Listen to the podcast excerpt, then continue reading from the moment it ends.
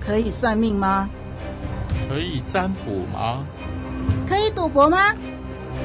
可以借钱吗？研究背景，探讨经义，说说道理，谈谈真理。想东想西，追根究底。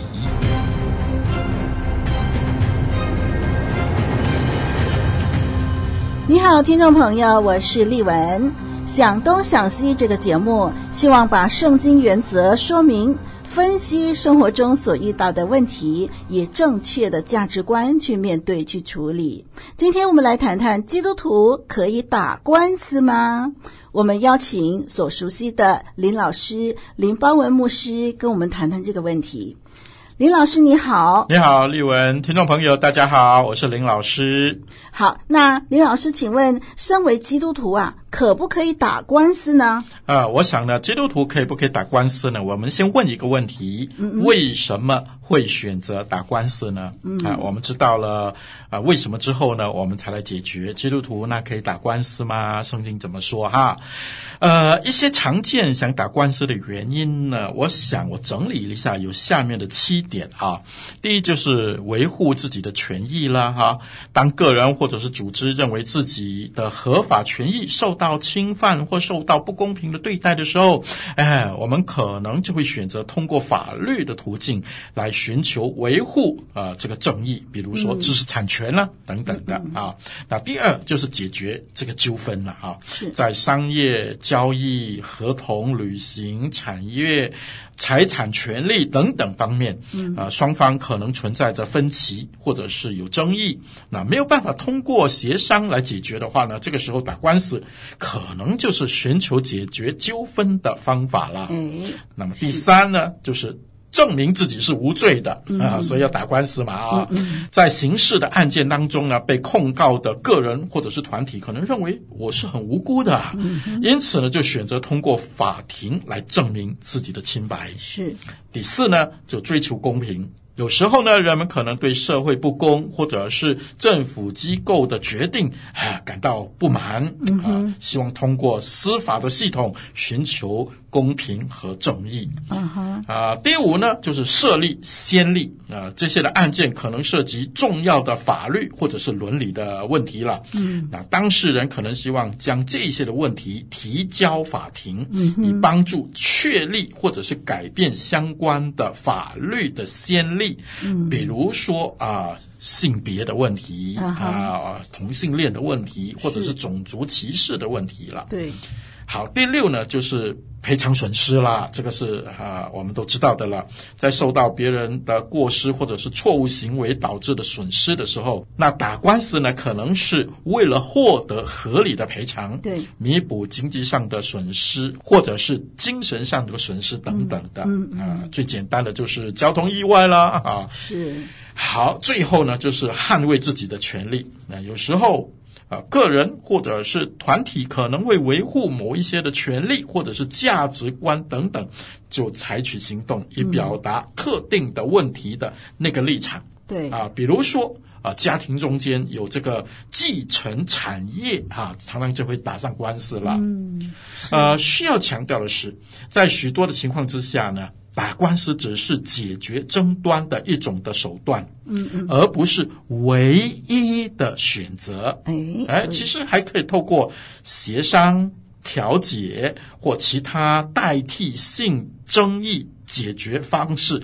也可以得到这些的补偿，对啊、对也可以值得被尝试的。是，那打官司并不是一项简单的决定哦，嗯，通常涉及很多啊时间啊、精力啊、金钱的投入啊，不容易的。是，同时呢，诉讼的过程可能也是复杂和不确定性的。对对，啊，最终的结果，哎，不是你以为自己一定会赢哦。对呀、对呀、对啊呀、 因此，在考虑是否打官司的时候呢，哎，我们通常会谨慎的权衡利弊，并寻求法律专业人士的意见和帮助。对，好，那我们了解了打官司的原因以后呢，我们回答基督徒可以打官司吗？ 哈哈，就容易了，对不对？嗯。那答案是什么呢？呃，当然可以啊，对不对？刚才那七点，我们基督徒也可以打官司啦。嗯哼。我们来看圣经哈，《出埃及记》十八章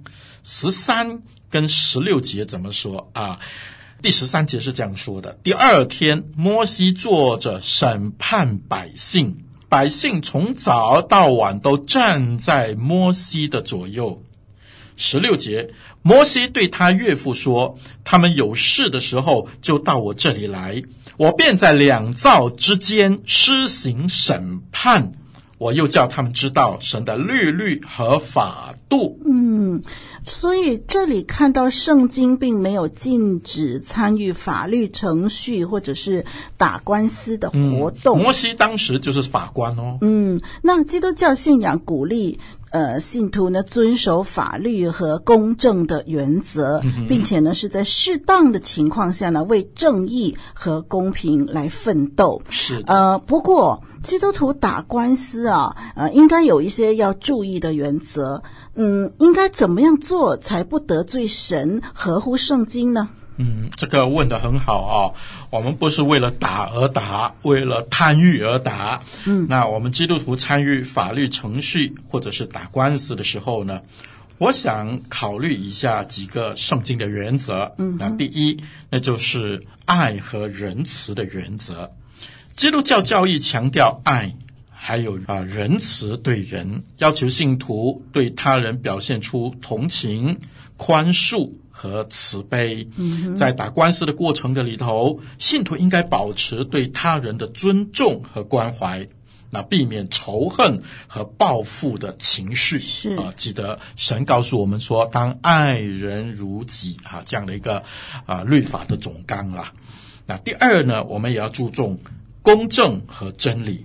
呃，圣经教导我们基督徒要追求公正和真理。我们在法律的程序中坚持真实陈述事实，嗯，并且追求呢公正和公平的结果。是我们应该避免欺骗。或者是不正当的手段，或者是操纵证据对啊，对说谎等对等，啊，记得圣经告诉我们说要行公义，好像它是公义的一样啊。那第三呢，我们还要追求和平的追求。嗯，在可能的情况下，我们先努力通过和解、调解或其他的和平的方式来解决这些的争议，嗯，而不是仅仅寻求胜诉或者是对抗对方，把对方打倒啊。因为圣经告诉我们，若是能行，总要尽力和众人和睦嘛，是啊。的，好，第四呢，就是要尊重权威。圣经教导我们尊重和服从合法的权威。嗯，我们基督徒在参与法律程序时呢，遵守法律和法庭的规则，并且尊重司法系统的权威。是的，这也是圣经教导的。圣经说，在上有权柄的，人人当顺服他。嗯，因为没有权柄不是出于神的，凡掌权的都是神所命的。嗯，好，所以我们尊重最后的那个审判的权威。是好，最后不断的寻求主的权柄。让主的公义可以得到伸张啊、我想这也是圣经里头尼西米的榜样啊。他面对很多的困难啊，很多的诉讼啊，当时面对很多的困难，但是尼西米他就求告神，让神在他们当中做伸张正义的这样的一个手段。向东向西，追根究底。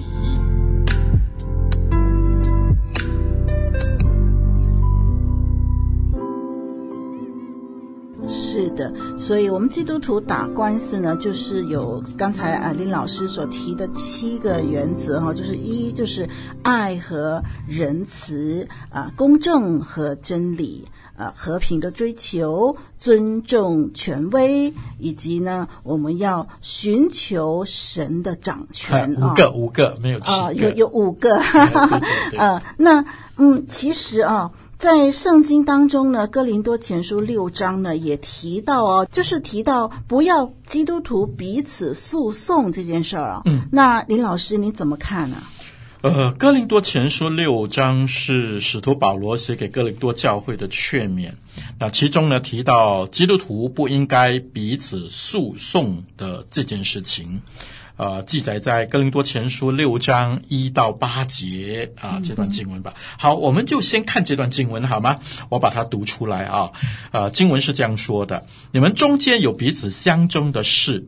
岂敢在不义的人面前求审，不在圣徒面前求审呢？岂不知圣徒要审判世界吗？若世界为你们所审，难道你们不配审判这最小的事吗？嗯，岂不知我们要审判天使吗？何况今生的事呢？即使如此，你们若有今生的事当审判，是派教会所轻看的人审判呢？我说这话是要叫你们羞愧。难道你们中间没有一个智慧人能审断弟兄们的事吗？你们竟是弟兄告弟兄，而且告在不信主的人面前。你们彼此有冤，这已经是你们的大错了。你们为什么不情愿吃亏呢？为什么不情愿吃亏呢？为什么不愿意吃亏呢？哈哈哈！你们倒行冤屈，而且这是向弟兄们所行的。嗯，好的，这段经文的背景是哥林多教会发生了争议。纠纷，基督徒之间呢互相告状，啊、将他们的争议带到世俗的法庭。是，那保罗在这里就斥责他们的行为。我想，呃，这指出几个原因。第嗯一，圣徒将来我们要审判世界，所以基督徒将来会与基督一同审判世界。对因此他们应该有能力在小事上行审判和解决纠纷。嗯哼，待会我们说嘛，不一定要法庭嘛，外面还有很多的方法，不是唯一的一个出路而已啊。是是，那第二呢，内部和解和调解。保罗指出啊，基督徒应该能够在教会内部解决这些的争议，并且寻求内部的审判和调解，而不是将争议带到世俗的法庭。为什么呢？第三，公开的争端会羞辱上帝的名，会羞辱教会。是基督徒之间公开争端和诉讼会给教会带来羞耻和污名，嗯，那么并对外界的人士产生负面的影响，对，所以不应该这么做。啊，最后呢，啊，我读了三遍哈、宁可吃亏，宁可受亏。保罗提醒基督徒，宁愿受到亏损，避免为了自己的权益而彼此对抗或者是诉讼。嗯，你看这整段的经文的重点在强调什么呢？强调基督徒应该在爱和和解的原则下解决内部的纠纷。嗯哼。避免将争端带到世俗的法庭，是然而呢，这并不排除在某一些特殊的情况下，呃，比如说追求正义、公平，或者是保护弱势群体的权益，那基督徒可能需要通过法律程序来维护自己的权益。嗯啊、但是无论如何，即使在这样的情况下啊、我们也不要忘记刚才呃林老师提的那五点哈。那第一。就是要爱和仁慈啦。那第二是公正和真理，第三是和平的追求，还有尊重权威，最后是不断的寻求主的权柄。是的，好，那所以基督徒可以打官司吗？圣经没有禁止，但是信徒之间尽可能在私下解决纠纷，保持和睦合一，啊、荣耀主的名字。如果非要打官司呢，必须按公正和真理，寻求神掌权的心态来进行官司。是的，好的，那今天呢就讨论到这儿喽。丽文非常的希望呢，基督徒之间呐、一辈子都不用惹上官司 啊！求神与您同在，我是丽文，我是林老师，拜拜。愿神赐福给你。